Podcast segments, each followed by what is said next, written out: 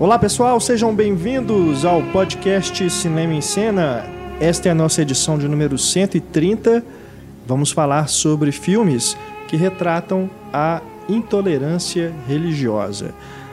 O gancho deste programa, mais óbvio impossível, é o ataque sofrido pela redação da revista Charlie Hebdo em Paris no, das primeiras semanas, na primeira semana de janeiro, né? Se eu não me engano, dia 8, dia 7, é, em que esses terroristas eles entraram na redação, chamaram as pessoas, né, quem eles queriam matar e atiraram, enfim. Depois desse atentado, outros ocorreram. No fim, 17 pessoas morreram em Paris. Houve toda aquela comoção em torno uh, dessa tragédia. É, pessoas, milhares de pessoas foram às ruas protestar contra não só os atentados, mas também fazer é, uma, uma celebração, vamos dizer assim, a favor da liberdade de expressão. Isso se espalhou pelo mundo todo, né? Tivemos até no Globo de Ouro artistas é, citando essa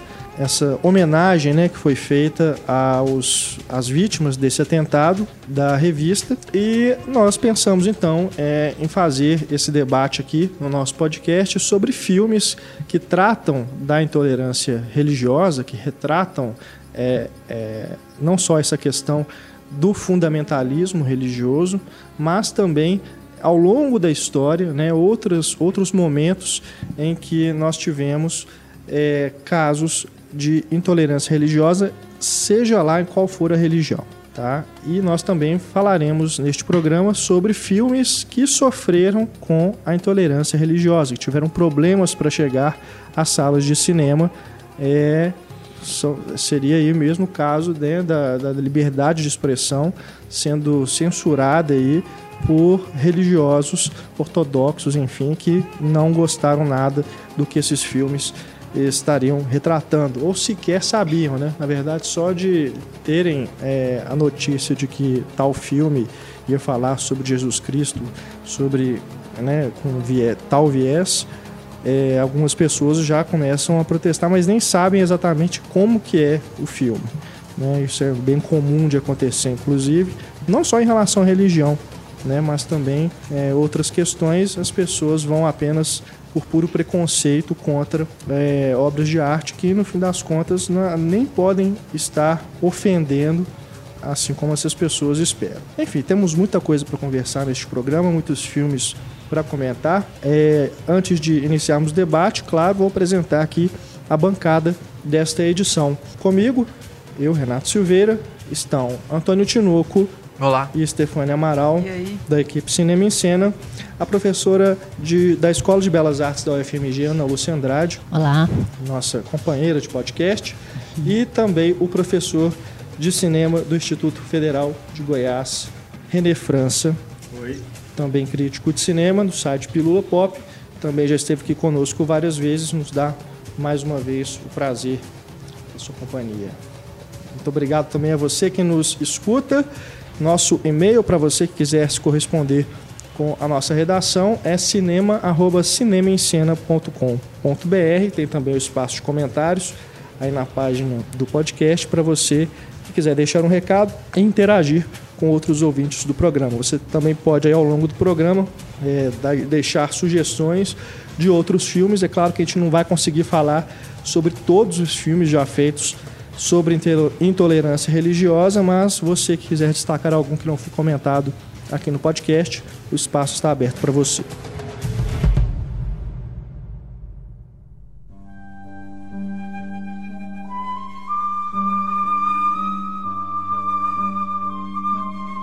Bom, além do, dos atentados lá em Paris, um, uma outra outras coincidências. Né? Não, não é, é melhor chamar de coincidência porque nesse caso não foi planejado, assim como foi esse gancho para a nossa pauta aqui hoje.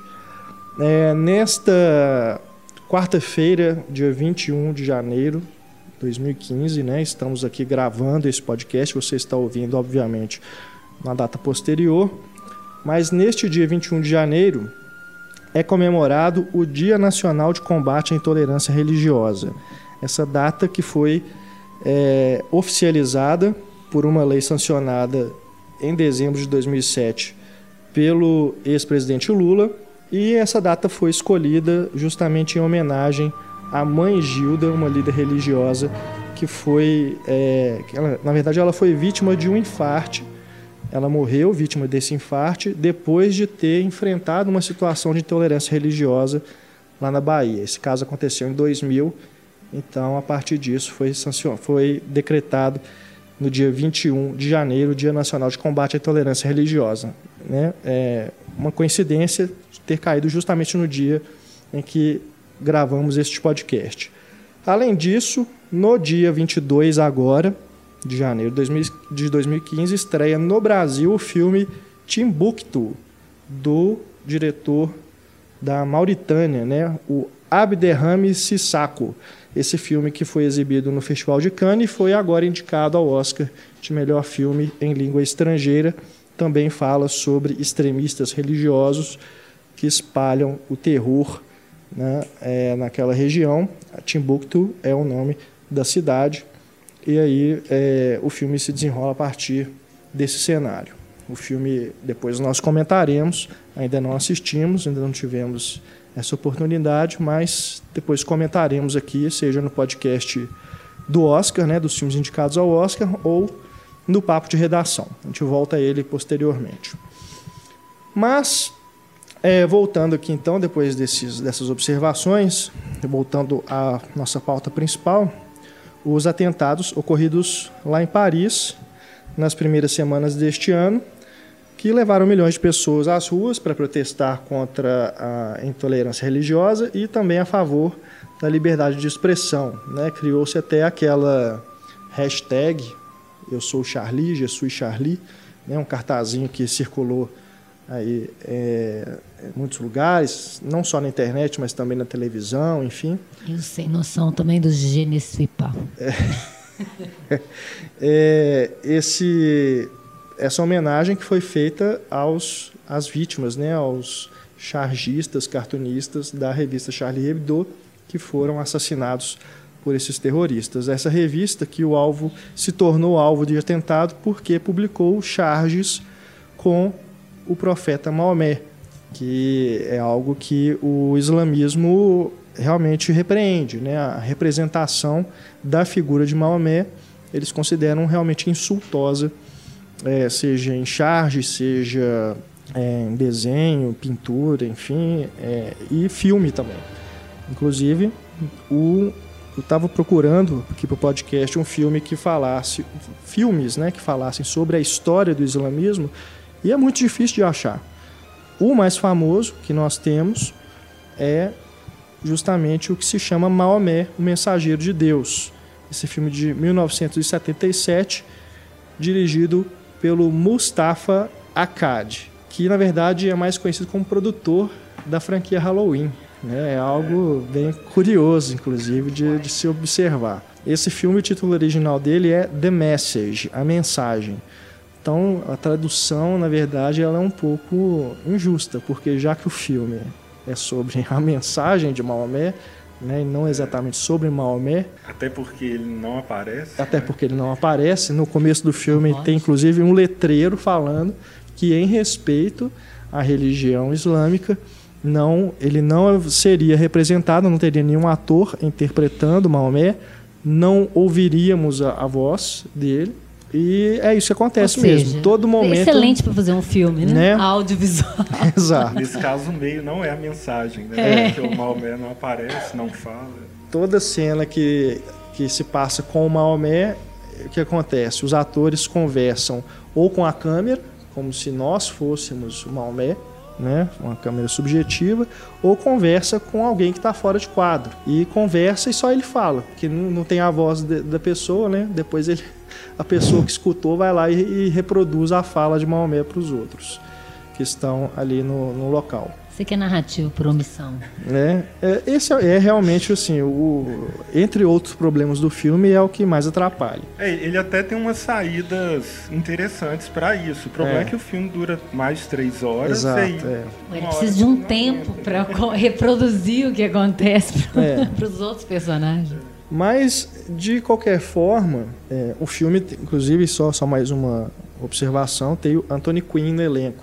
Ele que acaba sendo o personagem principal. Ele interpreta o é, Hazam, se eu não me engano, que é um dos principais é, seguidores do Maomé. É curioso porque nas cenas de batalha, o filme é um épico, né, mostra desde ali da, do, de, do momento em que Maomé recebeu as primeiras mensagens de Deus e aí se tornou é, começou a, a, a pregar né, a, as mensagens e conseguiu seguidores para poder então criar a religião islâmica. É, e ao longo disso, de, de, da passagem do tempo, tem o momento da peregrinação, em que eles fogem da cidade, é, vão para Medina, é criado lá a, o primeiro templo né, do, do Islã, e depois, quando ele retorna, e aí tem as batalhas, e nessas batalhas diz a história que Maomé foi o líder das batalhas. Só que no filme, como ele não é mostrado, dá a impressão de que, na verdade, o Anthony Quinn, o personagem do Anthony, Quinn, é que realmente liderou a, a guerra toda. O que, que você está falando? É, estou, estou falando das impressões que o filme passa. Né?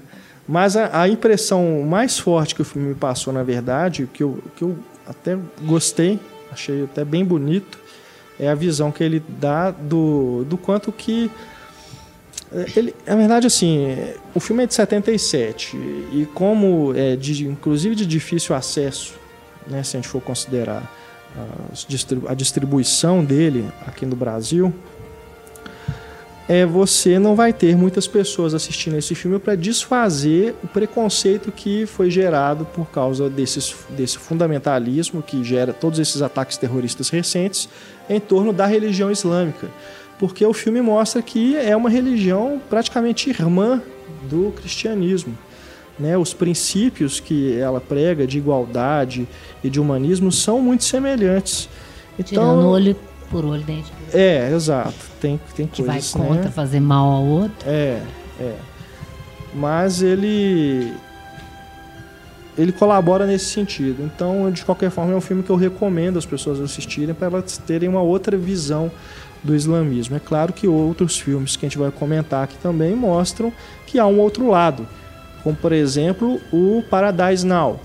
O Paradise Now que é um filme bem mais recente, 2005, né, se eu não me engano que conta a história de dois é, homens-bomba, né, que são justamente você conhece que é, a história deles a partir desse momento em que eles são escolhidos para poder fazer esse atentado e mostra que eles são pessoas comuns que estão ali, né? Tem o trabalho deles e tudo, o cara está interessado numa outra menina lá e tal. São pessoas comuns e de repente surge essa questão e aí há uma reflexão do ponto de vista dos personagens, mostrando que eles não são exatamente máquinas essas máquinas de guerra que vão né, receber o chamado, vão vão para lá e vão matar todo mundo que estiver na frente. E de é certo modo, assim. esse, o cinema, a arte, de certo modo, ela é importante para te dar também esse lado e tentar também quebrar esses preconceitos, né? Porque te dá um ponto de vista diferenciado da coisa, para você repensar a respeito.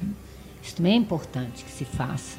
É, e se a gente observar a quantidade de filmes que surgiram justamente depois do 11 de setembro uhum. de 2001, né? Esse filme é de 2005, tanto para aumentar o preconceito quanto para tentar romper com ele. Exato. Né? É, os filmes, inclusive, que começaram a chegar aqui. Né? Acredito que a produção lá, que a gente desconhece, é muito maior. Mas os filmes que começaram a chegar aqui, né, que as pessoas foram buscando justamente para tentar compreender é, esse, essa questão do, do islamismo lá e dessa, desse fundamentalismo, desse extremismo, é realmente a partir de 2001 né, que a gente, com, a gente tem uma, um, um número maior de lançamentos aqui no Ocidente. O Paradise não é interessante também que ele, ele realmente tenta desconstruir essa imagem né, que a gente está tão acostumado a ver do terrorista, do homem-bomba e tal. Tem até uma parte muito interessante no filme que um dos, um dos personagens, né, tá fazendo aqueles vídeos, né, segurando uma metralhadora que provavelmente nunca segurou na vida, né, e faz um discurso todo inflamado e tal, e aí o, o cara fala que não, a câmera não tá rodando, é. né, Como se aquilo ali não é a vida real, que é o que passa, né, pela mídia e tal, que todo mundo vê, aquele Espetacularizando a coisa, né? É, aquilo ali não é a vida real. A vida real é, é muito mais. Justamente, essa pessoa ela tem medo, ela tem insegurança, né? Aquela questão da, da ideia que eles têm de encontrar as virgens depois que morrem, né? eles questionam sobre isso, né? É. Então acho que um filme bem importante. Um filme é, bem sutil também na direção né, a direção do Hani Abu Assad. E temos outros, né?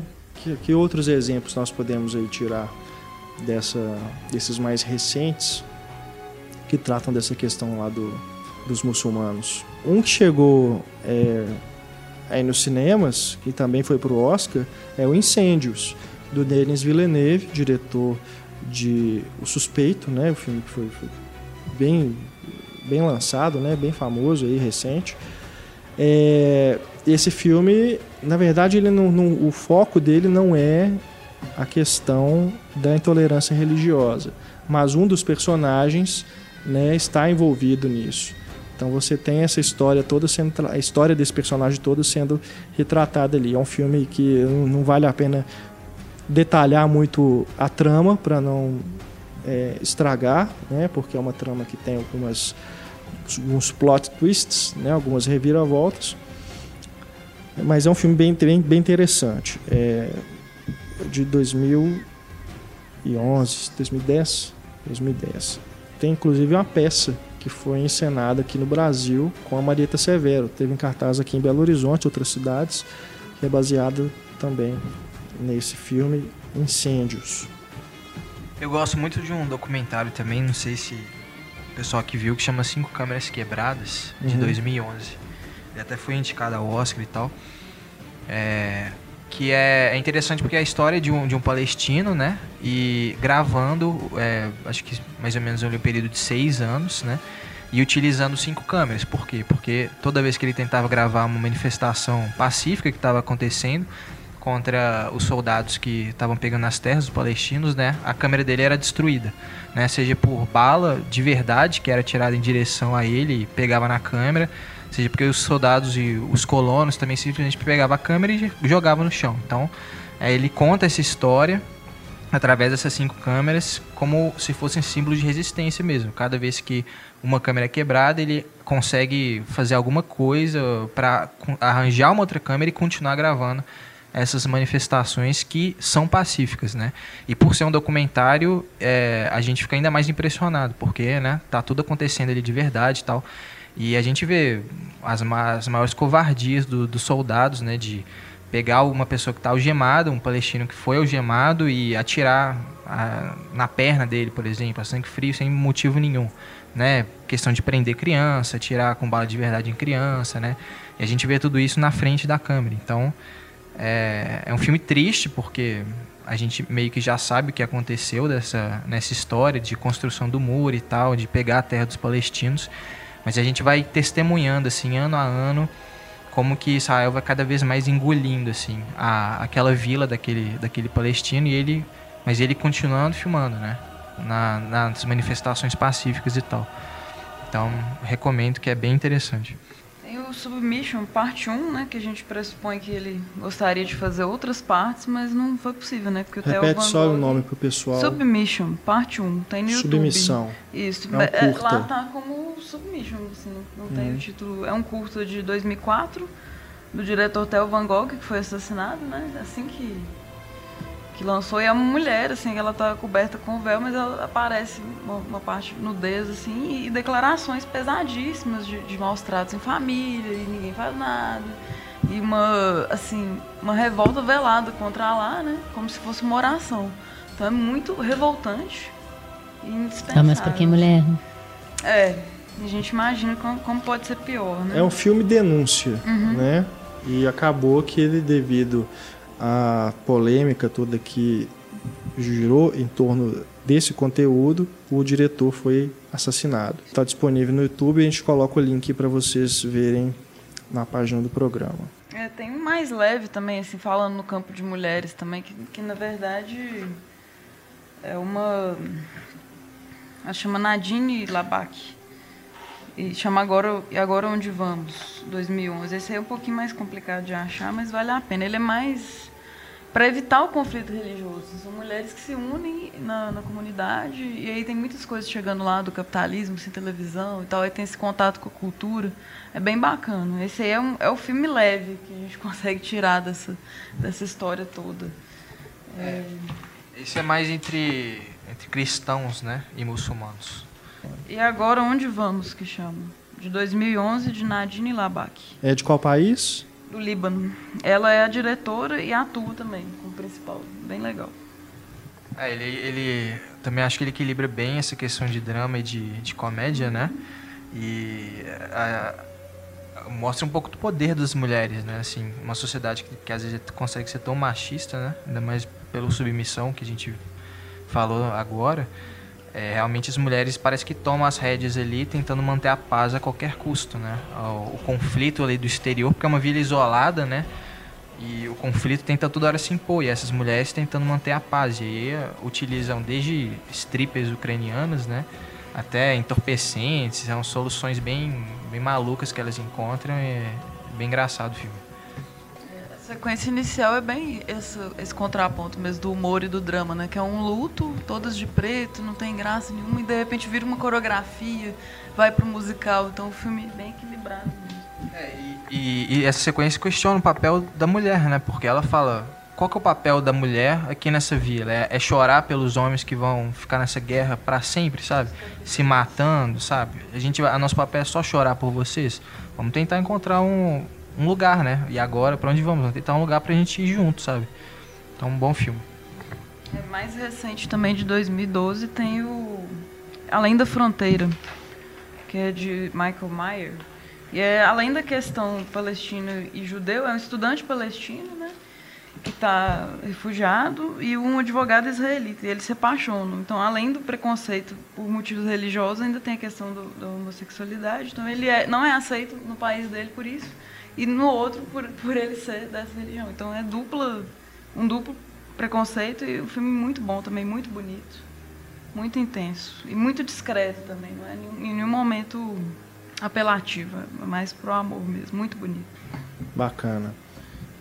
A gente também não pode esquecer do Munique, do Steven Spielberg, esse de 2005, que fala justamente sobre a operação do Mossad, né, que é o é como se fosse a CIA de Israel.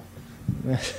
Eles reúnem ali um grupo para poder ir atrás dos terroristas que fizeram o atentado em setembro de 72 é, lá nos Jogos Olímpicos, né, em Munique. Então, você tem esse filme do Spielberg, que para mim é um dos melhores filmes do Spielberg, não sei a opinião de vocês aqui, se vocês concordam, mas temos também o documentário do Kevin MacDonald, de 99, que se chama Munique 1972, Um Dia em Setembro, no original One Day in September, que é, reconstitui toda essa tragédia que ocorreu lá nas Olimpíadas. Recomendo os dois, vale ver um depois do outro para poder ter uma compreensão geral dessa história setembro realmente é negro, né? Assim, que tem o grupo Setembro Negro e depois 11 de setembro, então parece que é um mês assim de, é.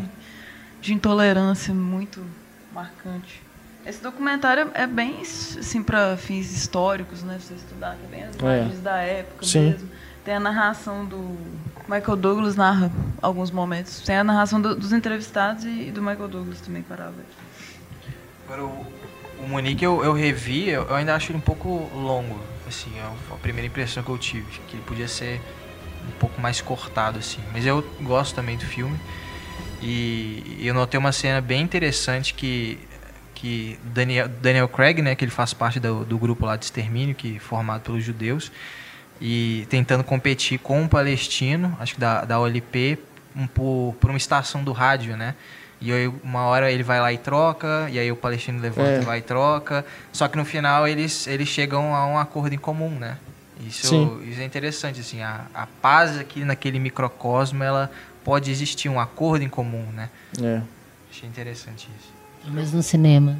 Eu, eu cinema, acho legal que o Spielberg, apesar de judeu, ele não ele, ele consegue ficar um Sim, pouco parcial. neutro é, e mostrar o Mossad como assassinos mesmo, não É. só como justiceiros pelo que foi feito é, com a equipe olímpica israelense, né? E ele coloca, eu acho que ele, né, assim, o desespero deles ali em ter que matar, depois a paranoia do personagem do Eric Bana, de ele começa a rasgar o colchão, e a- o plano final que mostra as torres gêmeas, né, mostrando que é uma Onde guerra vai sem desembocar ali, né? É, e as relações básicas estão deterioradas, né? Até no final a gente vê isso também. Ele tenta fazer um convite de, né? Vai jantar lá, não. E se separam. Então é, não, não tem. Por mais que você pode matar todo mundo, você não vai ter irmandade que vocês estão buscando. assim, é bem isso. É, essa questão da intolerância, ela está muito ligada ao fanatismo, né? É, é, não necessariamente você precisa ser um fanático para ser intolerante. E nem só islâmico, né? Porque o povo acha que só tem fanático lá. É, essa é uma questão também que a gente tem que né, pontuar que não é só. E não é todo islâmico que é religião, fanático, com né? certeza. Nem todo religioso é fanático. É, É, ma- é, e assim, o que eu até vou falar é num, num contexto mais geral mesmo. Né? Um, um dos pais de sociologia aí, que é o Durkheim, ele fala que a religião está na base de todo corpo social. assim, não existe sociedade sem algum tipo de culto, ou seja, aos ancestrais, ou algum tipo de totem, alguma coisa assim. É, essas comunidades que vão estar sempre crendo em uma força superior ou duvidando da existência ou não, aquela, aquele momento em que você assim, existe ou não, ah, vou rezar para garantir, mesmo que eu não acredite tanto, né? Assim, essa questão que é cultural, que é social, é, ele, a, a religião ela acaba ganhando um- uma força dentro da sociedade exatamente por explicar ou por acalmar aquilo que não tem explicação, seja uma grande perda que A você angústia tem. pelo né? Mistério, aquela- né? é, A ideia do... né, ela conforta no caos da arbitrari- arbitrariedade. Porque se tudo for arbitrário, a gente sente um certo desconforto, um medo de... Mas é tudo por acaso? Eu, se eu morrer, acabou? O que eu estou fazendo aqui? Então a religião, ela meio que irriga todas as sociedades porque ela cumpre, acaba cumprindo esse papel de conforto. Um certo controle moral também, né? Que a gente fica até com medo até que ponto ele, ele realmente é um controle ou ele se torna uma represa que vira uma coisa pior. Né? É, um, é, Humberto Eco, que é autor de um livro sobre intolerância religiosa, que também virou filme, que é O Nome da Rosa, né? É, quando ele analisa a ideia do culto, o que é culto, o que é cultuado, que o, grande texto dele é sobre o Casablanca, expli- explicando que Casablanca é cultuado, tentando explicar que é porque o roteiro estava sendo feito na hora, é, e aí algumas coisas é, que não se encaixam muito bem e que o fato de não se encaixar permite que o espectador faça as suas próprias interpretações dentro daquilo e aí você acaba levando isso para casa, discutindo com os outros e criando um culto em torno disso. Mas ele vai colocar a base como do culto os textos religiosos, que são extremamente fragmentados, de forma que qualquer um pode fazer a sua pró- própria interpretação daquilo. Então ele vai servir para qualquer coisa que você quiser, ou para esse controle, ou para Ele encaixa para o bem ou para o mal, né? ele justifica se você é muito rico, ele justifica se você é muito pobre. Ele te conforta de qualquer forma. Assim. Eu sou rico porque Deus quis e eu estou tendo a dádiva divina aqui. Eu sou pobre porque eu vou chegar ao reino dos céus e eu tenho que continuar sendo humilde porque azar dessas pessoas que vão todos para o inferno têm mais dinheiro que eu. Né? Então ela, ela te conforta dessa forma. O que acontece é que a maioria das sociedades elas conseguiram se organizar de forma em que a religião não tivesse é, muita uma influência política. É o famoso a César o que é de César e a Deus o que é de Deus. Então, assim, nós cuidamos aqui da política, você paga seus impostos e você cultua os seus deuses. É, quando a, a religião ela começa a ter um certo olhar político ligado ao poder, a gente começa a entrar nesse terreno do fanatismo. É, porque o fanático, é, sem a organização política, acabam sendo essas seitas que a gente vê, em que as pessoas se matam, elas, é, né, elas vivem numa comunidade ali separada, mas sem essa força de acontecer atentados como ou de organizações de boicote a um filme, né, como coisa que a gente vai discutir aqui. E aí, ah, o que acontece é que ah, quando você tem essa organização, a ideia de fanatismo ela faz parte da neurose humana mesmo. Assim. Nós já somos levados a isso de gostar demais de algumas coisas, seja um time de futebol, seja uma religião, um partido político. E aí, quando ah, você tem um apoio maior dentro de uma sociedade para que uma religião ganhe força, esse fanatismo pode encontrar na religião uma válvula de escape ali e você criar os fanáticos religiosos. E aí o, o que acontece é que ah, o fanatismo religioso ele está muito ligado a uma noção de é, narcisismo da diferença, vem do Freud, que é a ideia de que eu sou melhor que o outro. Então, assim, é preciso ter um outro para ser atacado para que eu, na minha identidade, me reconheça dessa forma. E esse narcisismo está ligado à ideia de grupo, de uma unidade em que o indivíduo desaparece e aí você faz parte daqueles que sabem mais que os outros e você quer ou converter os outros para que eles saibam aquilo que você sabe, ou você destruí-los porque eles estão indo contra a sua, a sua realidade, a sua verdade. E aí, o, por que, que a gente está num momento de é, retorno desse certo fanatismo que sempre existiu, mas tem aparecido Sim. cada vez com mais força. É, o, o, a partir do momento em que a ciência, a tecnologia foi evoluindo, a gente foi tendo uma, uma racionalização cada vez maior do mundo, a, a razão dominando as outras formas de pensamento, é, começou a, a a, a gente se voltar mais para a moral, para a ética. Algumas explicações que antes precisavam da religião, elas não necessitavam mais. E uh, o, o, o, Max Weber mesmo falava que essa racionalização ia levar a um desencantamento do mundo, porque as coisas iam deixar de ser divinas e ficar cada vez mais materiais. Só que o que acontece é que continuaram a haver coisas sagradas a serem cultuadas, como o dinheiro, a beleza, a forma estética, tudo isso. Para dar conta é, surgiram, desses novos sagrados, surgiram, entre aspas, outras coisas que a gente chama de ideologias. A ideologia que vai explicar o capitalismo, a ideologia que vai explicar isso e aquilo, e aí as várias correntes ideológicas possíveis. Só que essas ideologias foram se perdendo.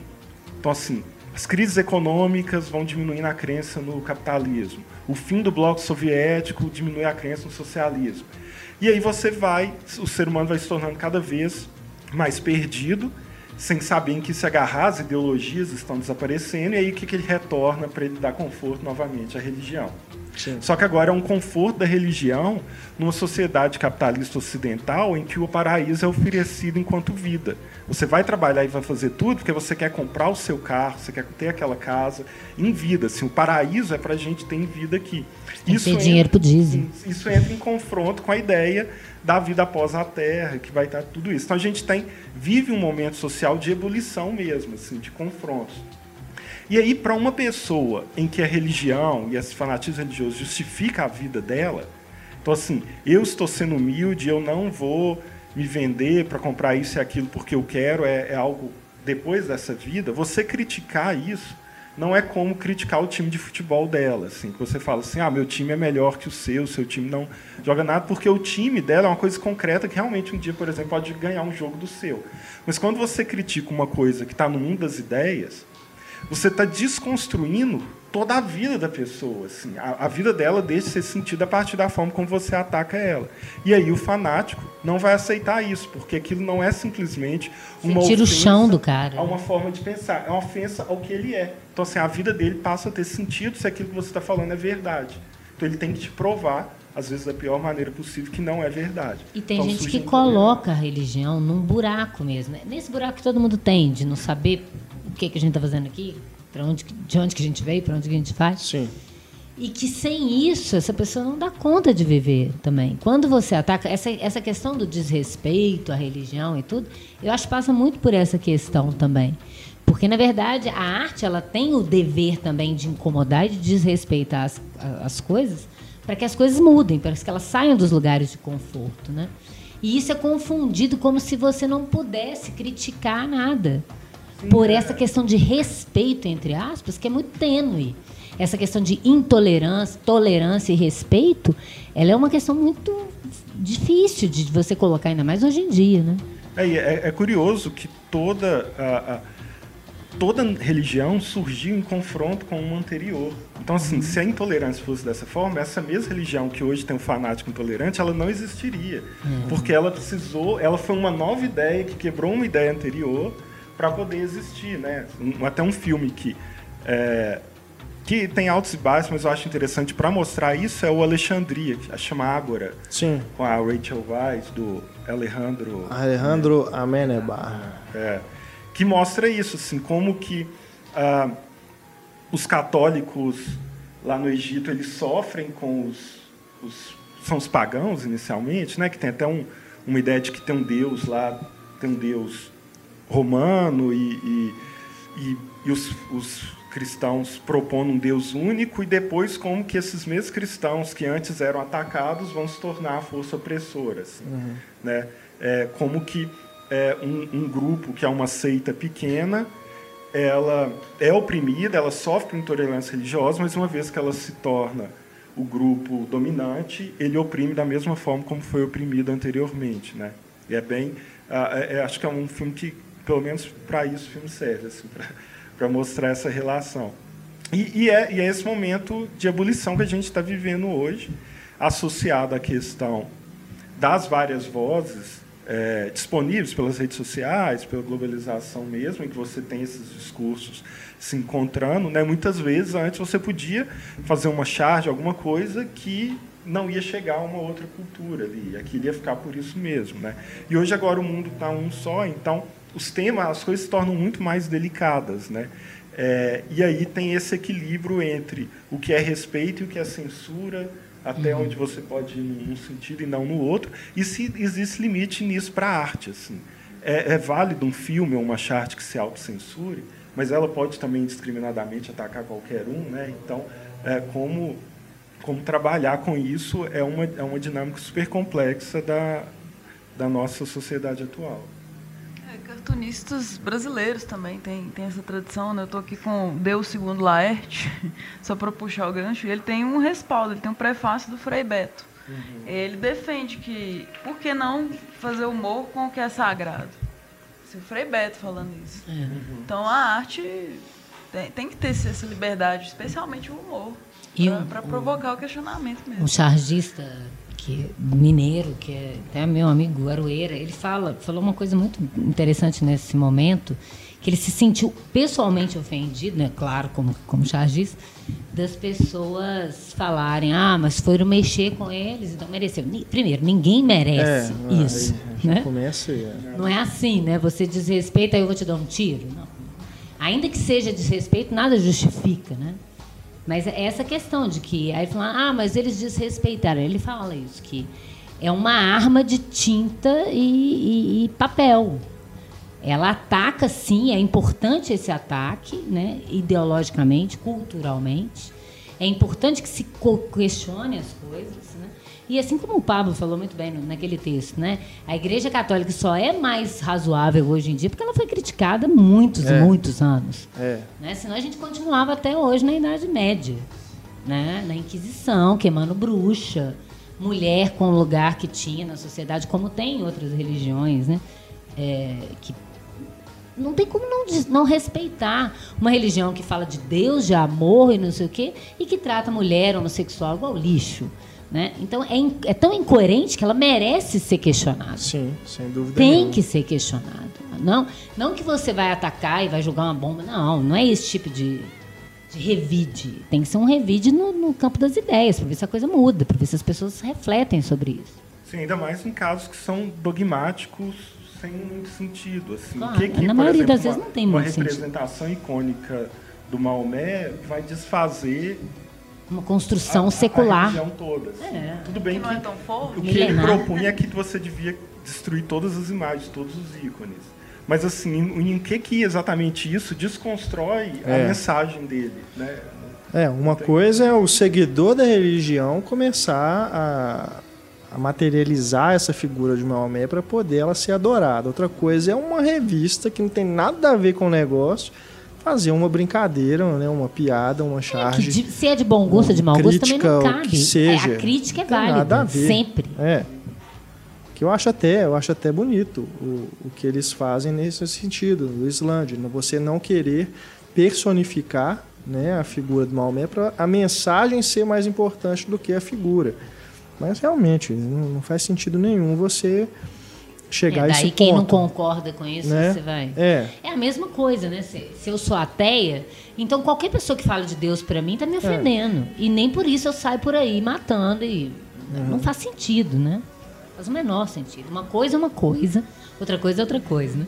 Aqueles povo falando, ah, essa questão do Charles Hebdo ainda tem ainda questões da intolerância do jornal, o jornal é racista. Isso é uma outra questão. O que, não, o que tem que ser julgado de- dessa questão em si é que nada justifica a barbárie e o assassinato. Nada. Mas está mas está ligado à origem dessas religiões mesmo que surgiram pela barbárie, né? No, no próximo que a gente estava falando. Religião e barbárie está muito ligado. Maomé, a conquista foi através do sangue, da morte, a Igreja Católica com as cruzadas. Você vai ver a relação Israel-Palestina e assiste o êxodo do Não, dos porque já se matou em nome de Deus, não que eles faz. conseguiram, né, os hebreus quando saíram do Egito, né? É. Matando primogênito, né? É, É, então, um assim, horror. você tem um passado histórico que justifica para o fanático que está acreditando na escritura sagrada. Interpretando do jeito dele, louco, né? É, então, assim, a, a gente chegou até aqui matando. Então, qual o problema de continuar matando? É. O próprio Deus, em algumas passagens bíblicas, da própria Bí- Bíblia, ele é um assassino sanguinário, fez É. chacinas humanitárias. assim. De tempo em tempo, é. Através de um emissário mais doido ainda que ele botou no, no caminho. É, o, Assim, o Noé recente, é, é- eu acho bem interessante nesse sentido. É. assim, coloca o Noé como, Como um fundamentalista. religioso mesmo. Assim. E que a grande cena E é muito filme- legal não mostrar exatamente Deus falando com ele, para você falar, gente, ele é doido mesmo. Que a grande cena para mim do filme é ele e a família escutando os gritos das pessoas morrendo afogadas e os filhos falando assim: não, mas cabe mais gente. Ele não. Porque quando a gente lê a história, a gente não pensa assim: é, tinha gente morrendo ali também. É. Né? O que aconteceu, né? Salvou-se aqueles casais for, for, É, ou então, ou resto então você pode pensar, mas merecia morrer mesmo. A ideia era essa, fazer a limpeza. Nossa, mas é isso, esse que é o pensamento perigoso que as É, pessoas acham, né? exato. Que uma pena de morte, vamos acabar com os, os islamitas que a gente resolve. É. Os, funda, os muçulmanos, a gente resolve o mundo. Meu Deus, é a mesma coisa, pensamento do Hitler isso. Vamos acabar com os judeus, a gente resolve o problema da É um Alemanha. fanatismo político. É uma loucura, junta com as duas coisas. Isso é- Isso é tão perigoso, né? Igual quem defende pena de morte. É uma coisa que pode se virar contra você a qualquer momento. E é absurdo, é incoerente você pensar nisso. Porque você não combate a morte com a morte. Não faz sentido, é ilógico. Né? Vingança, é a mesma né? coisa. Vai É. resultar o quê? Vai ficar até É a ideia do olho por olho, é é a má interpretação da Bíblia. Né? Ler até a parte que interessa, olho por olho, dente por dente. E a que é mais importante, que o povo fala mais, não é levada em consideração. Que se você amar o outro como a você mesmo, não tem problema nenhum. E amar seu inimigo, né? Segundo Jesus. Que é a coisa mais difícil do universo, mas que se você for pensar, é uma resposta, assim. É, é muito difícil de conseguir, mas faz sentido. Perdoar. Se você amar o outro nas suas diferenças e tal, e não querer mal a ele como você não quer a você, eu não estou nem sendo cristã, que estou pegando a lógica desse, desse pensamento. É óbvio que, que, que não ia ter problema. E isso é o que é menos seguido. Tem gente que cita isso com a Bíblia na mão e, e xinga um homossexual. Isso é complicado. Essa intolerância que eu acho que é criticável, essa incoerência, essa coisa que fala de amor, de Deus e tal, e prega ódio. Eu ouvi um cara outro dia, um, um, um garçom comentando, que a gente estava conversando sobre isso, ele ouviu e ele comentou uma coisa tipo assim: é, o meu pastor estava falando para gente que problemas são esses estrangeiros, por exemplo, o Brasil está cheio de estrangeiro, esses cubanos, começou a falou, falar uma, uma- um nacionalismo xenofóbico esquisito e tal, e para a gente rezar, eu falei, é, reza contra o seu próprio ódio, reza, pede perdão para o seu próprio ódio, está tudo bem, depois você paga o dízimo e está tudo bem. Porque a incoerência, ele nem percebeu a incoerência do que ele estava falando, ele está falando com tanto ódio e colocando a religião no meio. Maluco isso, né? Como que a pessoa não vê que uma coisa bate frente com a outra? Falta de raciocínio. Que é o que o Buñuel falava. Que o problema que ele achava da, re- da religião é que ela te barra no seu raciocínio. Que chega no momento que a fé não te deixa ir além do pensamento. Né? Bom, a gente, se retornarmos aí na história do cinema, nós vamos ter exemplos desde lá do início, né? Com, por exemplo, Intolerância, do Griffith, de 1916, que fala né, sobre... Tem, é um filme fragmentado, tem episódios, e alguns... São quantos? Ao todo. Quatro, quatro? histórias. Duas, pelo menos, a gente pode dizer que são exatamente sobre essa questão da intolerância religiosa. O filme, inclusive, foi uma resposta dele do, ao Nascimento de, Nascimento de uma Nação. Que era racista. Né? A questão do Klux Klux Klan e tudo, né? como se fosse uma apologia. Ele fez intolerância para poder é, colocar aí. É, ele faz um paralelo né, sobre a polêmica. entre os fariseus que, que condenaram Cristo e os fariseus modernos, que são os moralistas modernos de 1916. Né? Que a, essas ligas é, da decência, da moral e do bom costume, né? esse povo que fala mais em, no demônio, mais no ódio do que em de tudo, em nome da religião. Né? Tinha até um projeto do Fernando Meirelles de fazer Intolerância 2. que é atualizar, né? Hoje como estariam essas questões, mas acabou que e uma, uma ideia assim muito moderna, né, para a é. época, se a gente pensar. Até hoje o filme é muito avançado. Se a gente pensar então naquele momento, né, por, por mais conservador e reacionário que fosse o Griffith, a iniciativa é muito interessante, né, de, de tentar fazer esse paralelo na história que, e que o cinema permitiria com essa a ideia da montagem paralela, né? Uhum. De fazendo relacionar épocas e, e momentos completamente diferentes para mostrar que isso na verdade é uma coisa da humanidade, uhum. né? E esse não teve bilheteria, né? Assim, o bastante, não, não se pagou parece, porque o, o Nascimento de uma Nação foi um estouro. É, tem uma lenda de que o filme não se pagou, como se é não tivesse sido bilheteria, mas na verdade é porque as apresentações dele elas eram muito caras quase três horas e tanto de duração, orquestras que tinha que, que, que, contratar. Você tinha menos sessões, é um filme mais longo, você tem menos sessões, entra menos dinheiro. Então, uma série de questões aí, mas na verdade o filme não foi tão fiasco assim, a ponto do público não considerar na época. Foi mais essas, é, os, os custos de exibição. Mesmo. É, é bem diferente, né? Se a gente comparar o que a gente fala hoje sobre um filme ser um fracasso de bilheteria Sim. com essa época, né? É, que estava começando. Né? Outras né? questões, né? outros uhum. problemas. E, tudo. e ainda assim, também, né? mesmo longo, mesmo é, muito letreiro explicativo no início para você compreender as passagens e tal, ainda assim é muito interessante sob essa perspectiva de você pensar isso em 1916, uma estrutura narrativa tão complexa. Né? Sim. É curioso que o ator que interpretou Jesus, ele estava envolvido com pedofilia. Aí eles tiravam os nomes dele do filme, assim. Então tem outros paradoxos sempre, né? O Howard Gale, que ele chama. É, o, o, as quatro histórias é o Jesus tem um julgamento. É o da, da, da, da toma, a tomada da Babilônia, a queda da Babilônia, o massacre de São Bartolomeu. Isso. E um episódio envolvendo grevistas, né? No, uma mãe com filho, o marido condenado injustamente à morte, no episódio moderno. E a mulher que segura o berço permeando todo, né? Que é. intercala é um os episódios, é. Um símbolo, né? É, e nós vamos ter aí também N filmes sobre a questão da perseguição a Jesus, né? histórias Aos bíblicas cristãos, que né? foram reproduzidas. Né? Mas, assim, entre todas, né, que nós teremos aí, eu, eu vou até avançar um pouco mais no tempo aí para é, escolher o Evangelho segundo São Mateus do Pasolini, uhum. que acho que é a mais seria mais sóbria, vamos dizer assim, das formas de, de... Você pode usar esse, esse é, se é que se pode usar, né, do Pasolini, mas pelo menos de contar a história de Jesus, né, é, todas mais as outras que a gente já teve, exato. Gosto muito, gosto muito do filme. E o Pasolini certamente terá um podcast só dele, né? merece. É, mas eu, eu ficaria com esse, viu? Dentre todas as outras questão, histórias de Jesus aí no cinema. A questão política para o Pasolini, né? de tocar na questão da religião uhum. como um, um, um, ato político. Uhum. Assim como o Galber vai fazer no Barra Vento também. Uhum. Como ele vai usar a ideia de criticar a religião para mostrar esse embotamento do raciocínio. Sim. De que deixa a pessoa passiva diante de várias questões, né? E que não é contra a religião, mas contra essa passividade, né? O Pasolini se inspirou no neorrealismo, né? Assim, colocou atores é. não profissionais, uns, uns close-ups assim, é até para ficar mais natural, né?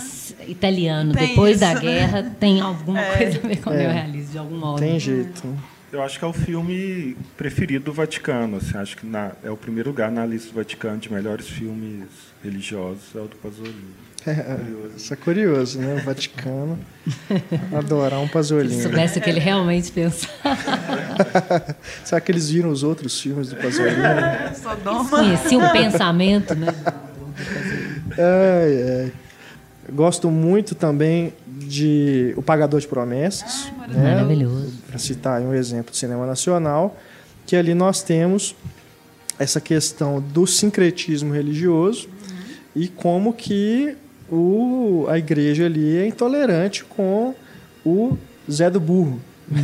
É que é lindo, inclusive, ele defendeu É. o caminho dele, o melhor amigo dele entre tanta gente. né? O Nicolau, o nome É muito santo. bacana. É lógico que o, o, o filme tem o mérito principal da peça do Dias Gomes, Claro. né, em qual ele foi Que inspirado. também é muito mais política do que religiosa. Sim, sim. É, mas é o, é o único filme brasileiro que ganhou a Palma de Ouro, né? Foi indicado ao Oscar estrangeiro também. Enfim, Muito bom, porque clássico o padre... dos clássicos. O né? padre que é o intolerante ali. É. Assim, porque, por que que ele não... Ele tá tentando ser um novo Jesus, né? E essa incoerência brasileira, né? Porque você tem aqui essa coisa do, do, do sincretismo. Que, na verdade, se você for pegar todo filme de escravidão também tem É. essa questão. Né? Porque você traz uma, uma, uma figura lá com o, o consentimento da igreja, Uhum. falando que eles não têm alma, então eles podem ser escravizados. Uhum. né? aniquila a religião deles e impõe uma religião, assim como os jesuítas, né? Essa questão, essas missões que vieram catequizar os índios, é tudo intolerância, né? Historicamente nós somos cercados de intolerância Cultural desde a guerra também. do sem, né? Essa- essas guerras de, de- vão acabar com o Moro, vão acabar com o islâmico, vão acabar com tudo que pensa diferente, para ter um controle único sobre as pessoas, porque a religião é uma forma de controle, né? Aí no pagador de, de promessa, por que, que a Santa Bárbara dele não pode estar no, no candomblé, né? Por É. que, que ela não é mais a Santa Bárbara? Porque ela não está dentro da igreja. Ele não pode nem É, entrar isso na que é igreja. legal. E agora o Papa até vai fazer uma nova, como é que chama? Concílio. Aquele- Concílio. é, aqueles documentos para ficar mais aberto essa questão ambiental, assim, com os animais e tal, porque é muito propagada essa ideia que o animal não tem alma. Sim. É um grande problema isso. O Papa é mais, é, até por ele ser Francisco, né? Tem essa ideia de que ele vai ser um protetor dos animais. Uhum. Isso é interessante. Eu espero que É, uma hora tem que funcione modernizar mesmo, né? É. Tem que incentivar as pessoas a usar camisinha, porque as pessoas estão morrendo de AIDS. É. né? Tem que ensinar que se o evangelho diz que você tem que amar todo mundo como irmão, então tem que parar de preconceito com outras religiões, com, outras, com questão sexual, né? Ele até ser falou, lógico. não é recente essa declaração dele, de que os católicos não devem se reproduzir igual coelhos. Nossa.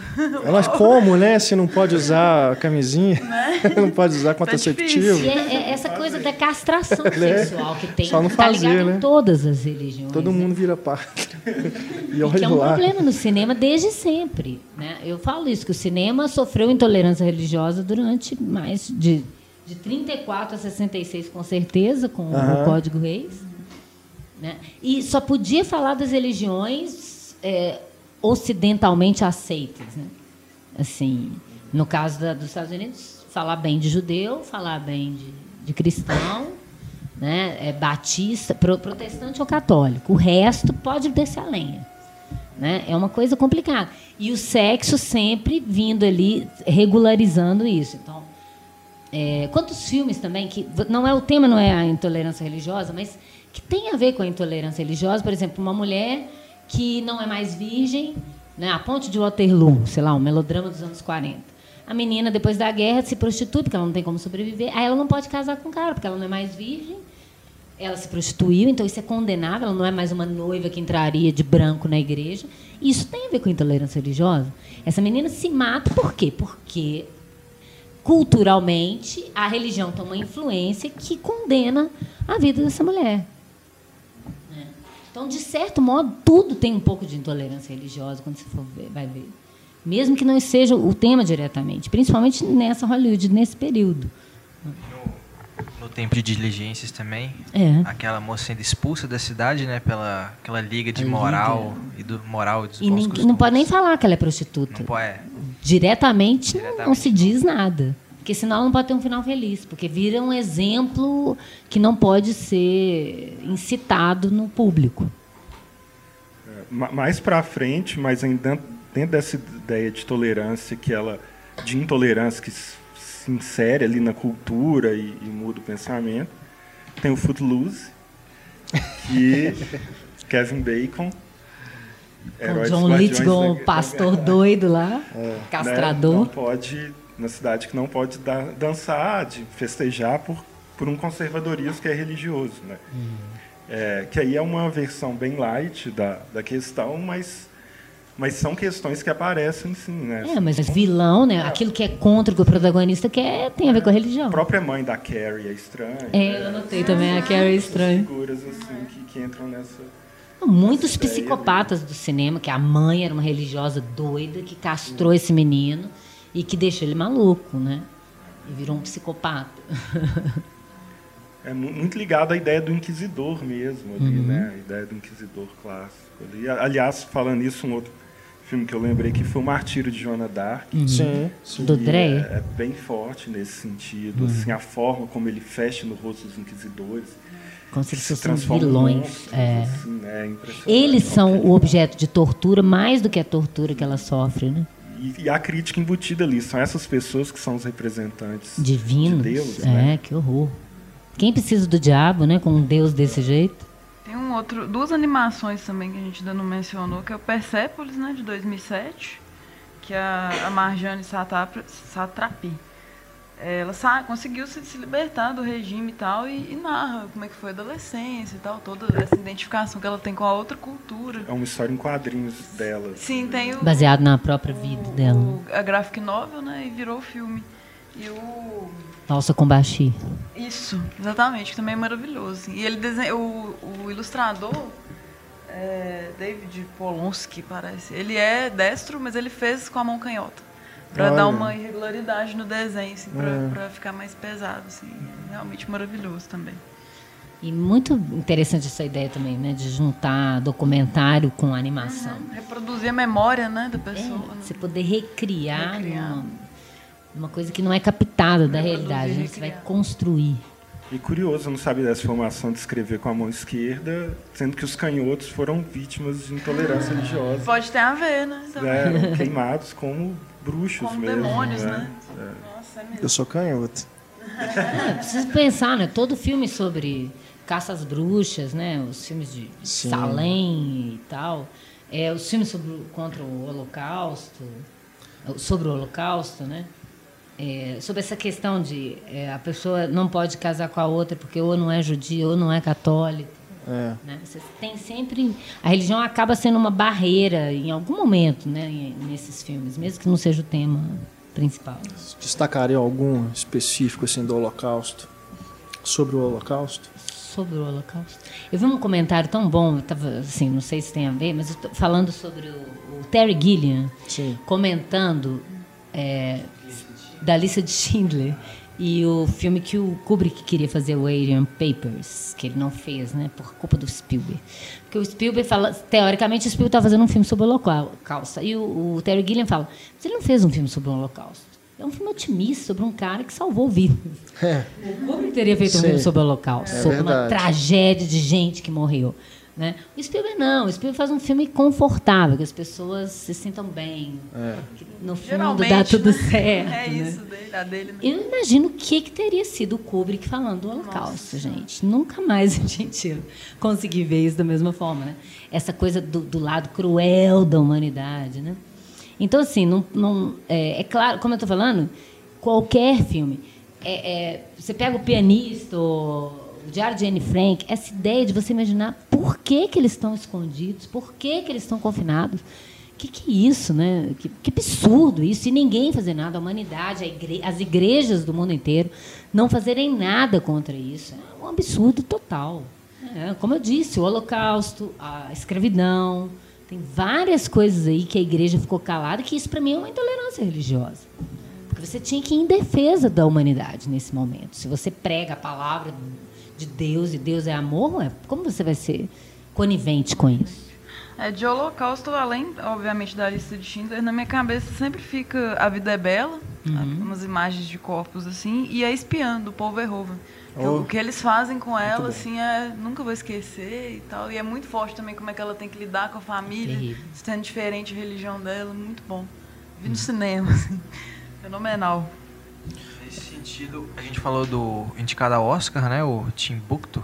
Sim. Tem o, o Ida, né? Que também está Sim. indicado ao Oscar, que também trata do Holocausto, né? É. Que é uma noviça que descobre que uma Estreou noviça vai virar recentemente também aqui no É. Brasil, né? freira. Eu acho que foi no final de 2014. Ela descobre o quê? Uma noviça vai virar freira e ela descobre que a- ela tem origem judia, na verdade. E aí ela vai investigando o passado dela e como os pais delas foram perseguidos pelos nazistas e tal. Também bem interessante o filme. Agora, não é, na verdade sobre o holocausto em si, mas sobre antissemitismo. Clássico também, O Sol é para Todos. Aham. A luz, né? A luz Kazan. é para todos. Parece tradução de alguns. É a luz é para todos. Eu conheço como O Mas Sol é, mesmo. Gentleman's Agreement. É. o original, o que importa é esse. De 47, né? Em que o personagem do Gregory Peck. Gregory Peck se disfarça né, de judeu para poder descobrir é, realmente essa questão do antissemitismo ali em Nova York e as coisas vão se desencadeando de uma forma é, realmente muito chocante. É o filme E preferido foi- do Super-Homem. De quem? Super-Homem? Super-Homem. Tem uma história em quadrinhos que a Lois Lane pergunta: e seu filme preferido? Sol é para todos. Gracinha. É legal essa questão dele se colocar no lugar do, do judeu mesmo para poder trabalhar, né? É. assim. É, e mesmo que não seja sobre o holocausto, né, se for pensar é, a intolerância dentro da própria religião, não precisa nem ser com outra religião. Sim, sim. Né? Você pega, um exemplo, o Yentl, da Barbara Streisand. Essa ideia da mulher não poder estudar, não poder ler o Alcorão, né? Alcorão, não. É o Alcorão? O Talmud, o Tal- Talmud. Né? Da mulher, não, eu estou misturando as religiões, me perdoem. Isso, isso parece falta de respeito, mas é ignorância mesmo. É, né, de, é, e, e, e dessa coisa que, que, que a mulher sofre em todas as religiões, de certo modo, né? como eu estava falando, a mulher tem que casar virgem, ou o sexo ser só para a procriação. Isso acaba sendo também preceitos intolerantes dentro do, de cada religião, né? Que às vezes nos filmes isso serve como grande conflito do personagem. Né? E desse A Luz é para Todos, ou O Sol é para Todos, é, quem ficou mais assim, preocupado foram os judeus mesmo. Alguns da Fox que pediram, falam, não, esse filme vai é, explodir o caso, assim, então esse, esse medo deles, né, de, de... Tem um questionamento bacana, tipo, nós somos americanos, então a gente pode ser tanto católico, protestante, como judeu, então o preconceito está onde? É o local que você está? Né? Como é que ele passa isso para as crianças também? O famoso WASP, né? White American. Como que você pode ser para não sofrer esse... Tem o Rancor também, gente deve falar dele Que agora. foi na mesma, Mesmo mesmo, ano. ano, né? É, do, é do E de- que de tema, temática semelhante. Uhum. O Rancor não, é, não ficou tão conhecido justamente porque o Sol é para Todos foi indicado um monte de Oscar e tudo, se tornou realmente um grande clássico. Ele é um noir, assim, mais É. focado no, no crime mesmo. E o- são três Roberts, né? Os atores principais, assim, Robert Young, Witchum e o Robert Ryan, que é o, o vilão. Na vida real, ele é totalmente contra qualquer tipo de fanatismo. Assim. Foi difícil para ele fazer o papel. A gente tem também uma série de filmes sobre aquele episódio na Irlanda, Domingo Maldito. Domingo Sangrento. Aham. Tem a famosa música do YouTube, né? É. Sunday, Bloody Sunday. Temos o filme Bloody Sunday, do Paul Greengrass, de 2002, que no Brasil chama Domingo Sangrento, que é um e tem uma versão retrato anterior que é o Domingo Maldito. É, Que bizarramente estava sendo exibido no cinema no dia do Domingo Sangrento, né? Que até no filme do Paul Greengrass a gente vê, assim, uma hora o personagem tá andando, a gente vê um cinema no filme, no fundo lá, Sunday Bloody Sunday. Questão entre protestantes e católicos. Católicos, é. Um filme excelente do Paul Greengrass, Sim. né? Aquele caráter documental lá dele, né? De câmera na mão, realmente te coloca lá no meio do, do conflito. E aí fica ainda mais impactante ver soldados britânicos, né? Atirando na- nas, nas pessoas, manifestação totalmente pacífica, né? Tirando com bala de verdade para matar todo mundo. é. né? Deixou 13 mortos e 27 feridos. E quem atirou foi condecorado depois pela rainha, né? O, Pois o é. absurdo máximo de todos. É. Da- A barbárie of- oficializada. Um horror. A gente tem outros exemplos também de filmes. Por exemplo, Em Nome do Pai, Uhum, com o Daniel Day-Lewis. uhum. do filme do Jim Sheridan, né? Quando o Jim Sheridan ainda era um bom diretor. que esse antes, aí realmente se perdeu, né? Infelizmente nós o... perdemos um grande diretor. Antes de fazer o filme do 50 Cent. É. é. Qual filme? Ele fez um filme do 50 Cent, da é vida ruim. do 50 Cent. É bem, eu achei, é, pelo menos se fosse mim, a história ruim. do 50 Cent, é. praticamente. É. Muito ruim. Depois ele fez aquela refilmagem do, do filme da Suzanne Bier, Irmãos, né?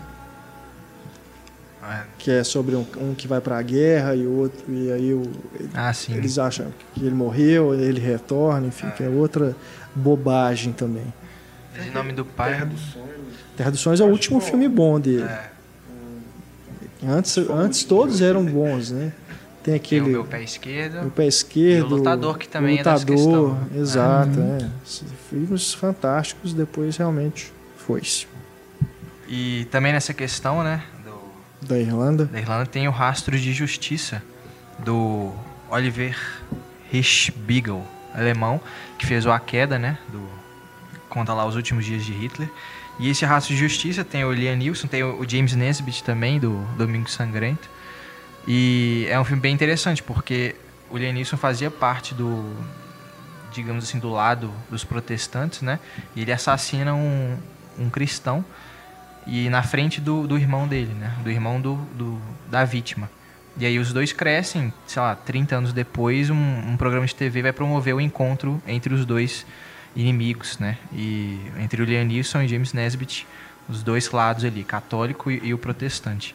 E é, e é bem interessante a gente ver como que o, essa situação prejudicou a vida de ambos, né?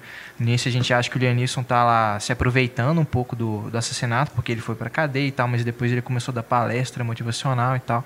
Só que a gente vê como que a vida dos dois foi destruída, né? E aí o, o embate dos dois também é fundamental. Me lembrou a questão do, da câmera do Paradise Now, assim, porque também tem essa questão de ele começa a fazer um discurso para a câmera e descobre que a câmera tá, tá quebrada, né? Porque uhum. um, um, encontro desse não vai ser na frente da, da câmera, né? É muito artificial e tal.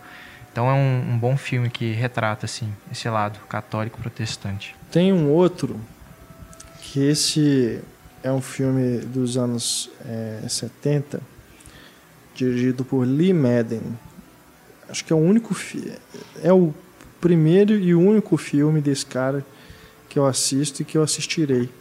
Se chama. é um filme. é um filme que se chama. É, traduzindo, traduzindo em português, A Noite em que Deus Gritou. O original, Night, The Night God Screamed. Que nada mais é do que um, um slasher filme daquela época, né? Do tipo Halloween, é, Jason, essas coisas. Você falou que não vai ver mais porque, porque é ruim? Porque muito ruim, ah. é porque é muito ruim. É, antes fosse perturbador. O que, que, que é? O filme é, é, sobre uma seita bizarra de um cara que está vestido praticamente igual a Jesus, tem o cabelo e a barba de Jesus. É o Henri Cristo. é tipo isso. E aí ele tem uma seita maluca lá, os caras drogados no meio da floresta. E aí no começo do filme você já vê que os caras são realmente lunáticos, eles matam uma menina eh, na lagoa lá, quando ela estaria sendo rebatizada, né? E depois chega um casal uh, na cidade, é, funda, é, constrói, começa a, a, uma nova igreja, né? Acredito que eles são ali, eu não, não sei exatamente qual é, qual é a religião, porque são tantas divisões, né? Mas eles começam a pregar e aí eh, essa seita chega lá e não concorda e começa realmente a persegui-los. Eles matam o cara e depois vão perseguir a esposa e os filhos. E realmente o filme se transforma num slasher. Só que é muito ruim, muito ruim mesmo. Né? Aproveitaram só realmente a questão da intolerância religiosa para poder ser a desculpa para ter esse grupo de assassinos. Só acha ele com a qualidade bem trash também, né? É, eu, eu encontrei Fico dele no ver. YouTube. Realmente, é, assim, é cópia de VHS é. terrível, porque ele parece que não foi lançado em DVD. Nem deve ser.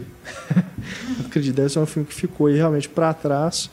É, mas quem tiver curiosidade, Night God Screamer. Você falar tão bem, acho que todo é. mundo vai, Uai, não, é aquilo que a gente sempre...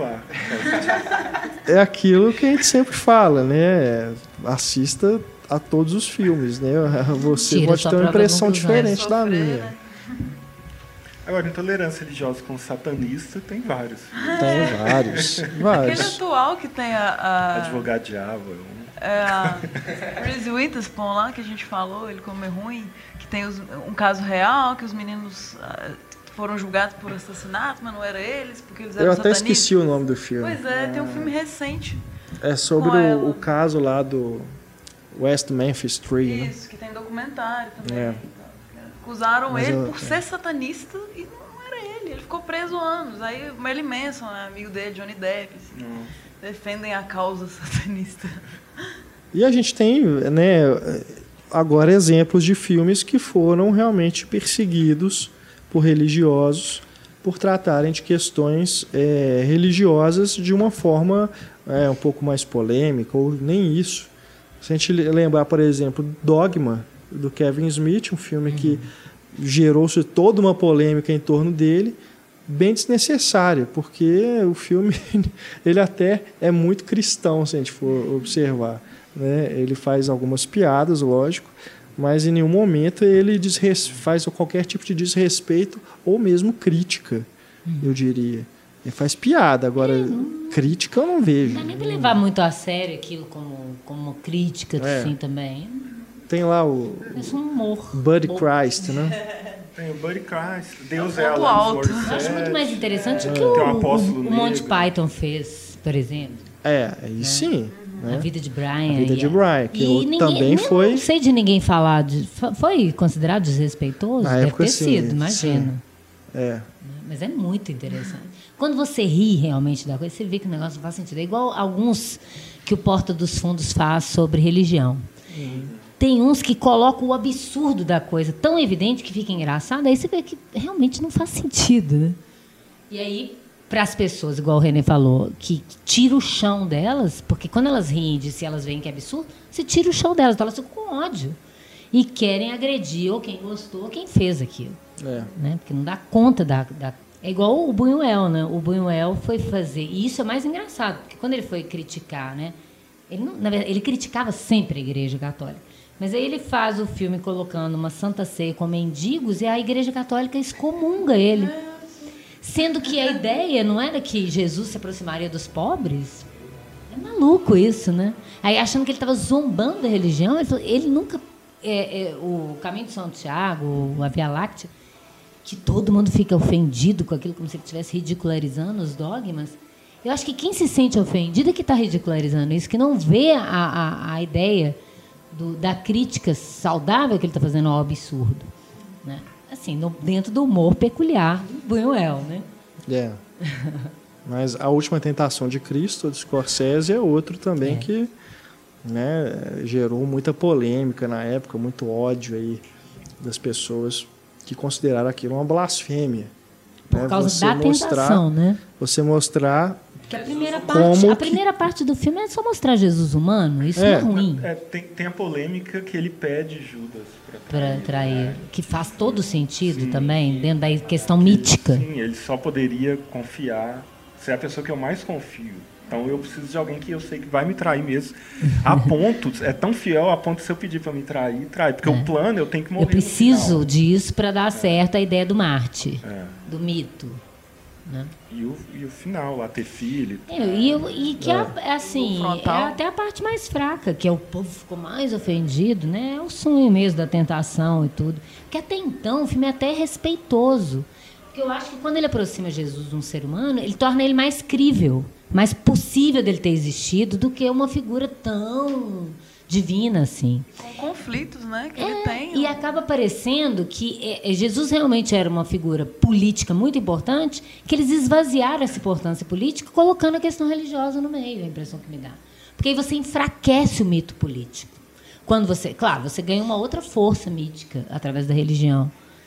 Mas você enfraquece ele como revolucionário, que é o papel mais importante que eu acho que ele teve, se ele realmente existiu. É o mais interessante. É, mas você pensa na questão da igreja, que para ela você para ela ter a força e ter a influência dela, você não pode duvidar. É. Se você coloca a pessoa que deu origem a tudo duvidando, é. né, você tem um problema aqui. É, Foi tudo pro Se saco. até Jesus duvidou, por que, que eu. Por isso, a, a passagem mais interessante que eu sempre achei do, do, do Novo Testamento é quando ele vira para Jesus e fala para Deus.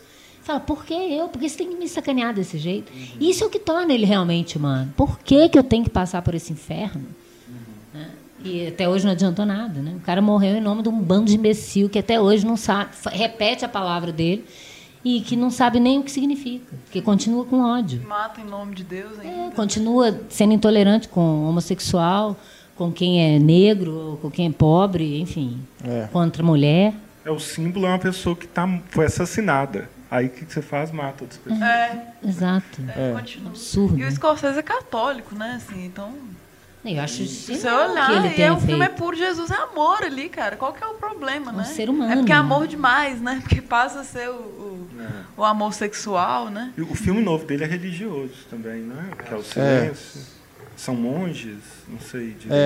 É. É que deve ter mais a ver com o Kundum lá, É. Monges no Japão, acredito. no Japão. É. É, o, o- a questão da religiosidade pro, pro, do misticismo, a religiosidade para o Scorsese talvez seja mais forte do que a própria religião em si. Né? O fato dele ter sido coroinha e querer ser padre é um caminho para isso, mas tanto é que ele, ele fez o Kundum com grande propriedade para um católico, assim, né?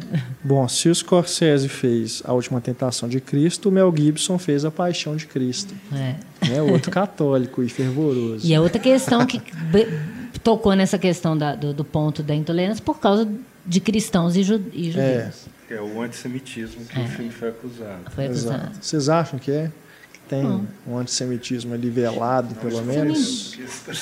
sádico ou masoquista, mas não exatamente A, a preconceituoso. questão é, é a- a cena do. A forma Do como os julgamento. judeus aparecem. É, né? do julgamento, né? E o ouro lá que dá para o Judas, e a questão toda. Assim. Parece que essa é a questão principal que aparece ali. Eu acho que foi muito mais pela figura do Mel Gibson do que exatamente pelo filme. Por Uhum. Por ele declarações bater que de ele já- frente, já, né, já com essa ideia, e tudo. parecendo que ele é antissemita, e que não é, né? Nem o, igual o Lars von Trier também, não é. A É. pessoa não pode nem criticar nada que já vira né, um flagelo. Esse que é o problema. Você não poder falar nada, igual o Buñuel. O Buñuel deve ter sido o maior presente que ele, que ele ganhou, foi ser excomungado pela igreja. A melhor medalha que ele recebeu. Tudo que ele queria, provocar a ponto, que aí todo mundo fica curioso. Isso é muito importante também. E é um cara que queria tirar as pessoas do lugar de conforto. E é abalando aquilo que, que deixa elas tranquilas. Na religião é o melhor lugar de você abalar isso. É igual o Lars von Trier ser expulso do Festival de Cannes, né? É um prêmio para ele. Né? Justamente por uma questão que ele falou no- na entrevista coletiva, né? Dizendo que entendia os motivos de Hitler e tal. Que que é uma coisa assim, que não tinha nada a ver com o filme, né? E, e às vezes isso também é mal interpretado num outro contexto, que já a pessoa já quer acusar o cara, né? Também É. tem essas questões. Mas a decisão do festival eu também achei muito, bem, muito equivocada. Hum. Você está censurando o cara. O povo queria gongar ele mesmo É. já. Quantos judeus não devem dar dinheiro Porque o cara é genial. o povo fica incomodado. Porque o cara quer incomodar. E aí o povo fica incomodado com isso e aí quer cortar as pernas dele antes de qualquer coisa. É, Eu acho maravilhoso a, a- frase do Buñuel, que ela já é provocativa disso, né? Eu sou ateu, graças a Deus. Ela já é provocativa nesse aspecto, né? De te fazer pensar sobre isso, nessa falta de sentido que, que tem nessa questão religiosa. O Fellini também, que, que era considerado um desrespeitador, né? Até é, a gente é católico no Brasil, né, na maioria, né, na, na, naquilo que, que, que acaba sendo oficialmente aceitável e tudo, mas na Itália deve ser muito pior essa coisa do sentimento católico. Então, para o Fellini, ele tem que colocar isso, né? Essa coisa da desigualdade social. Adoro no, no na La Dolce Vita, que começa né, com aquela é, aquela imagem é, de Jesus no helicóptero, ou é dos Boas-Vidas? É do La Dolce Vita? E aí vai do, do ponto rico da cidade para o ponto pobre, Jesus passando por todos esses pontos, né? a desigualdade social ali, e a religião é, defendendo que o pobre tem que aceitar a sua condição, porque ele só vai ser rico em outra vida. Né? Então eu aceito, que é a condição que o Glauber também criticava, né? A gente fica achando que só vai ter é, uma vida mais justa em outro mundo e a gente aceita qualquer merda, qualquer injustiça nesse mundo, em nome da religião. Isso não pode, então tem que cutucar isso. Porque senão o homem fica num lugar passivo a vida inteira. O Código da Vinci teve também, né? Uhum. Polêmica. Sim. Mas já tinha tido no livro antes, né? Acho que aí do filme já foi chegando aos poucos. Até, que, é. até porque no filme, diferente do livro, quando o personagem do Ian McKellen começa a colocar a teoria dele, o do Tom Hanks fica falando assim, não, mas você não pode falar isso, não, mas sabe, assim, ele fica uhum. se autocensurando ali no dentro do próprio filme é. para tentar evitar isso. Assim. Só que é uma grande, outra grande bobagem, né? Porque é uma ficção e tudo, assim. E um, um filme de mistério e tudo, que é. não vejo também porque é, é, a igreja se sentir ofendida por qualquer coisa que o filme fale ali. Porque qualquer coisa que mexa é minimamente é nos assim dogmas, também. eles soam como desrespeito. Jesus Marie, você não pode atualizar é. a ideia é. de, de, de, de, Maria porque isso vira ofensivo. Isso virou foi publicidade para o filme. Exato. A maioria dos casos é antes de qualquer pessoa ver o filme. É, é antes. O, o As pessoas já condenam, já querem queimar Sim. a película. As pessoas fazendo piquete em frente ao cinema porque estrear o Dogma, entrevistar ninguém tinha visto o filme. É. É, e gerou uma, mais uma piada pro filme, que é o letreiro inicial, né? Que ele colocou, que ele, ele explica é, que o filme não quer ser ofensivo a nenhum tipo de, é, de crença, né? A fé das pessoas e tudo e aí ele faz uma piada com o ornitorrinco. Aí depois ele fala: esse filme não quer ser ofensivo aos ornitorrincos e tudo, a quem gosta dos ornitorrincos e tal. É. é quase precisar assim, olha, esse filme que tem um monstro de cocô não é para ser é. levado a sério. Não é? Gente. Enfim. Eu acho que o Exorcista é também gerou insatisfação, né? Eu acho. É porque ele discute também essa questão da e fé, questão da... né? Porque você tem ali um padre. A masturbação com crucifixo. É, tem isso é. também, imagens é, fortes, né, envolvendo. O Buñuel teve muitos problemas de usar crucifixo, um crucifixo numa cena. Já era um problema, né? Antigamente. Isso era é. mais sério do que hoje. Uhum. É, são tabus, né? É, o Lolita do Kubrick, a né? A Igreja Católica quis cortar. Pisar em cima. Porque falou que ele olhava muito, né? Ele estava transando com a mãe e olhando muito o retrato da filha. Aí falaram, mandaram uma notinha para o Kubrick, né? Ele está olhando muito para a filha. Então ele botou olhando menos. Cortou Deus. uns frames. e aí tudo bem, passou.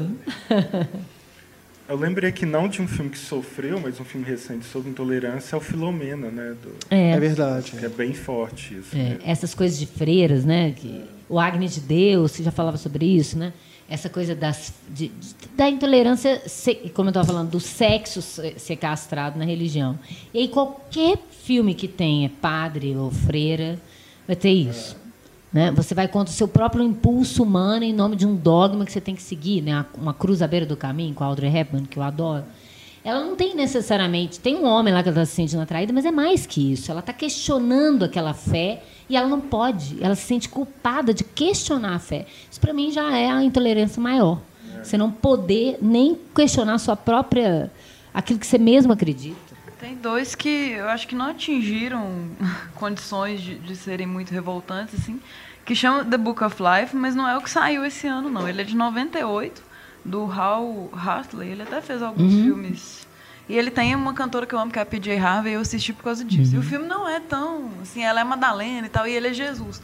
Então não, não tem uma provocação direta. A questão é mais o apocalipse que vai acontecer. Assim, o medo do, do da virada para 2000, né? Uhum. E, e, eles fazendo apostas. Então, assim, ele, ele para nesse campo.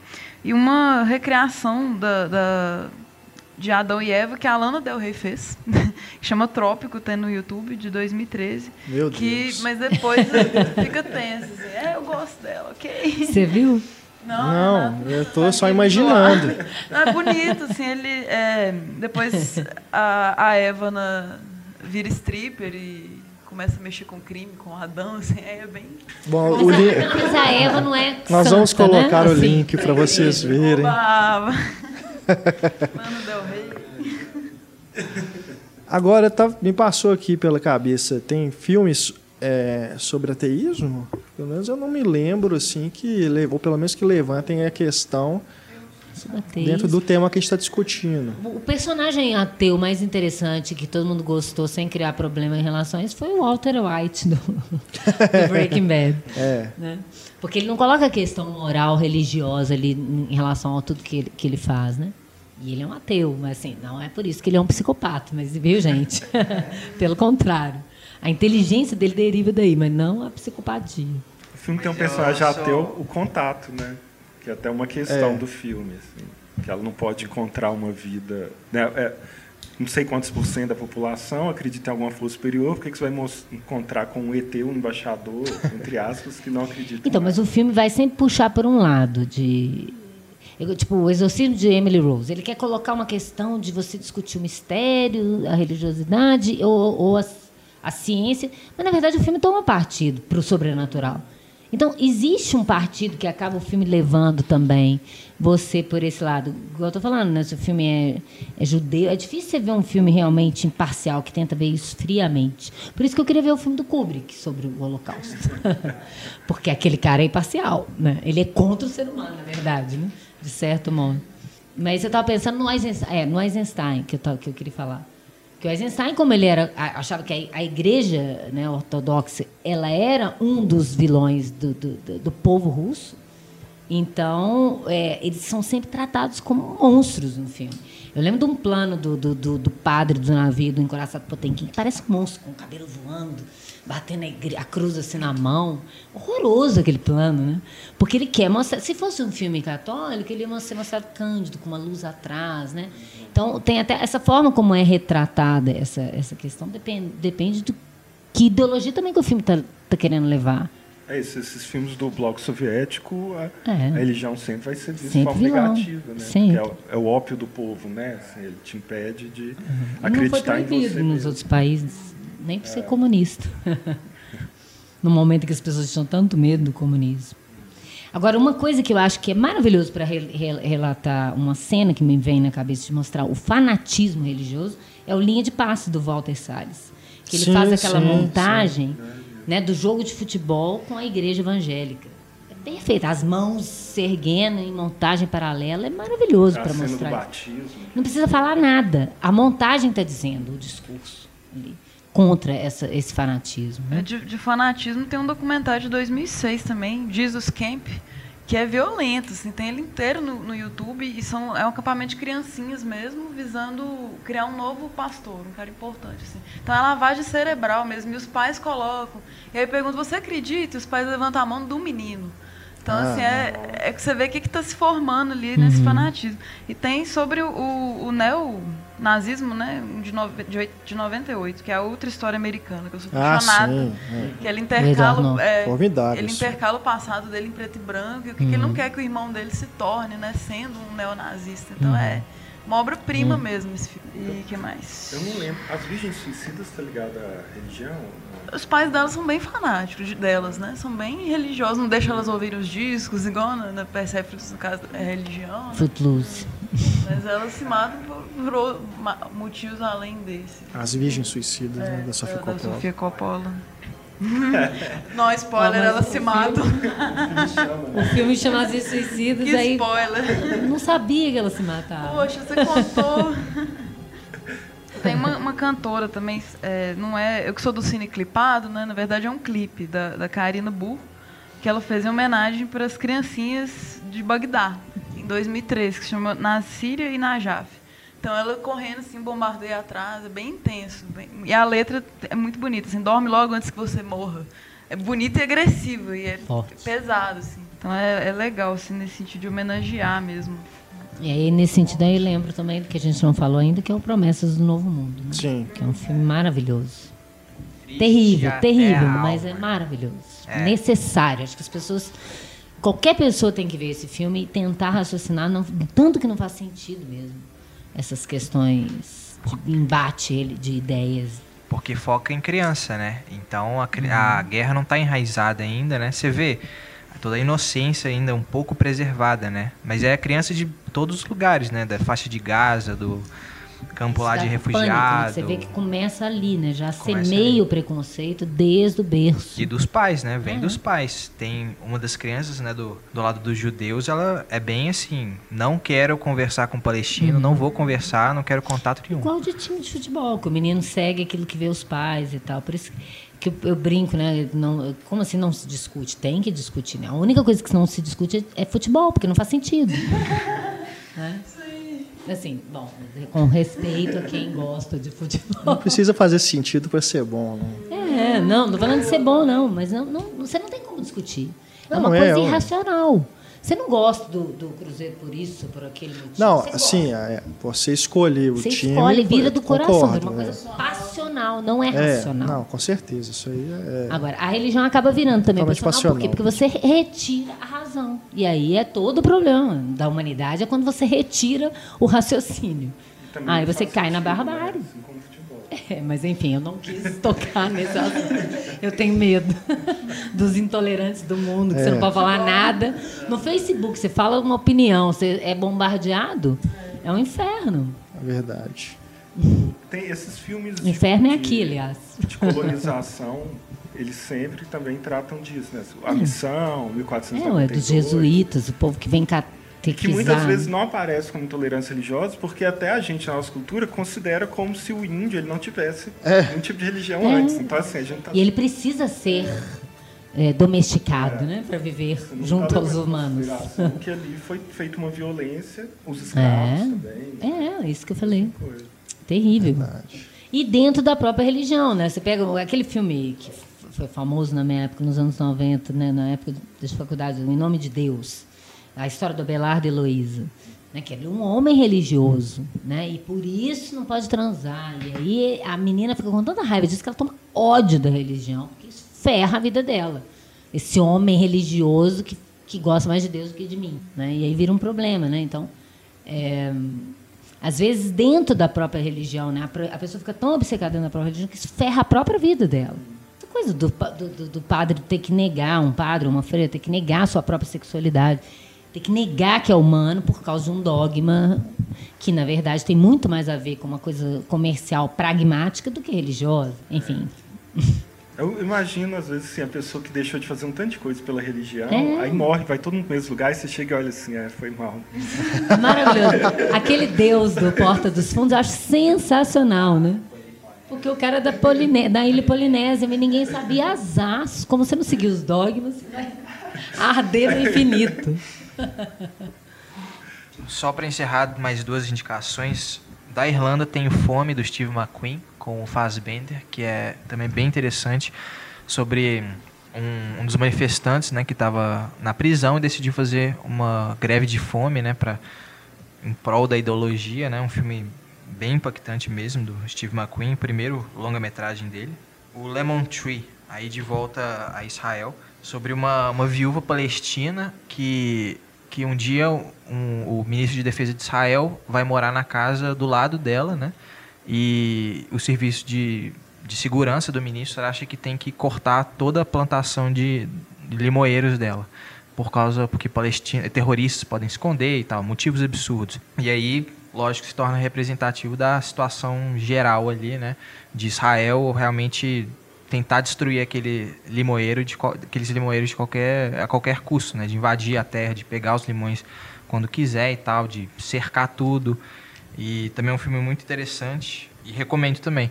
Que também não, não defende totalmente os palestinos, né? Porque no filme tem uma a protagonista tem um tenta um relacionamento com o advogado e tal, mas ela é viúva, então do lado dos palestinos ela sofre também a questão do machismo, né? Fala que você está proibida de se relacionar, que eu não vou deixar ser manchar a honra do, do seu ex-marido e tal. Então é um filme bem um pouco imparcial assim nessa questão, bem bem legal. Só finalizar assim dicas envolvendo religião e extremismo, enfim. Meninos de Deus de 2002 que tem a Judy Foster, que ela é uma, uma freira bem intolerante, assim, é bem legal. E escutem uma música do Lobão que chama o Homem Bomba. Lobão, que é um homem bomba, né? Um cara praticamente suicida aí, ó. Intolerância com o Lobão. Porque ele Eu tenho também. Tem, ele tem opiniões impossíveis, ele é louco, mas ele, como músico, é outra coisa. E essa música ela é a poética do subconsciente do Homem Bomba. Então vale a pena. Todo mundo, todo mundo fazendo cara fake pra mim, com intolerância ao Lobão. Eu não vou nem, Não, não, não eu não vou nem intolerância, falar nada. Eu gosto dele como músico. Eu não sou a favor das ideias despirocadas dele.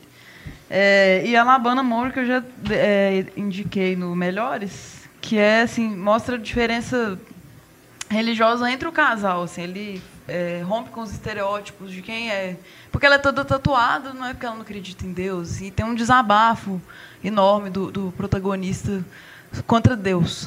Então é isso. Alabama Monroe. É um ótimo filme mesmo.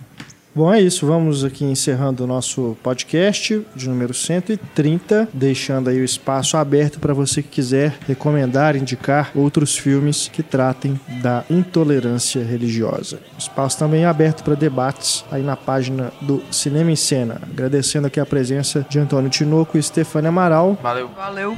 Ana Lúcia Andrade, mais uma vez obrigado Um prazer. pela presença aqui no podcast. E René França. Obrigado pelo convite. Aguardamos o seu retorno É, a Belo Horizonte para podermos contar novamente com a sua presença aqui. Com essa aula que ele deu programa. pra gente de intolerância religiosa.